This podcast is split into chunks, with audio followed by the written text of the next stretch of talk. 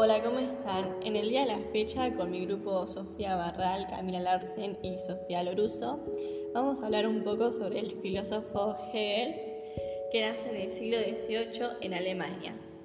El idealismo de Hegel trata de interpretar la totalidad de los hechos y de la historia, identificando lo real con lo racional. Dirá que todo lo real es racional y todo lo racional es real.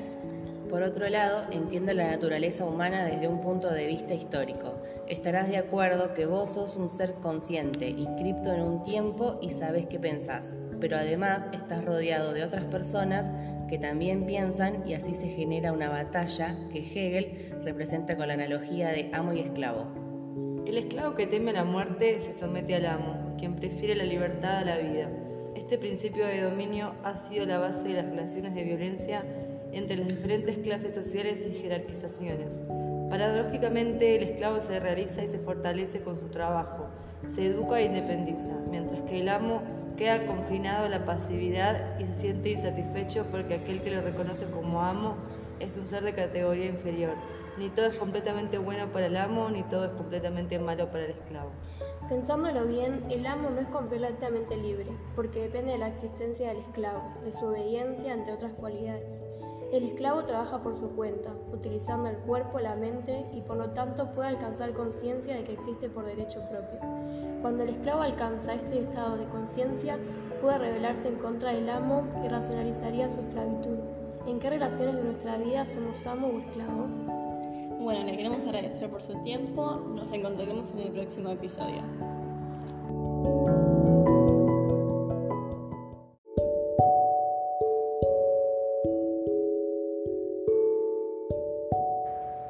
Hola, ¿cómo están? En el día de la fecha, con mi grupo Sofía Barral, Camila Larsen y Sofía Loruso, vamos a hablar un poco sobre el filósofo Hegel, que nace en el siglo XVIII en Alemania.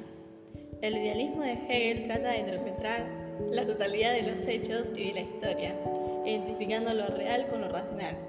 Dirá que todo lo real es racional y todo lo racional es real. Por otro lado, entiende la naturaleza humana desde un punto de vista histórico.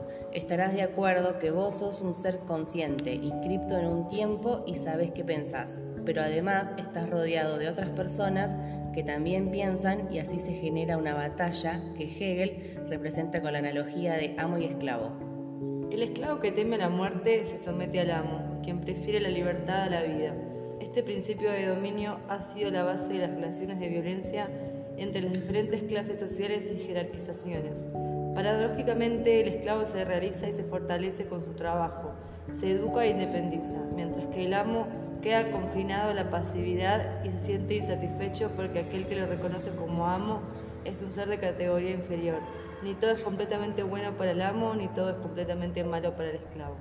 Pensándolo bien, el amo no es completamente libre, porque depende de la existencia del esclavo, de su obediencia ante otras cualidades. El esclavo trabaja por su cuenta, utilizando el cuerpo, la mente y por lo tanto puede alcanzar conciencia de que existe por derecho propio. Cuando el esclavo alcanza este estado de conciencia, puede rebelarse en contra del amo y racionalizaría su esclavitud. ¿En qué relaciones de nuestra vida somos amo o esclavo? Bueno, le queremos agradecer por su tiempo. Nos encontraremos en el próximo episodio.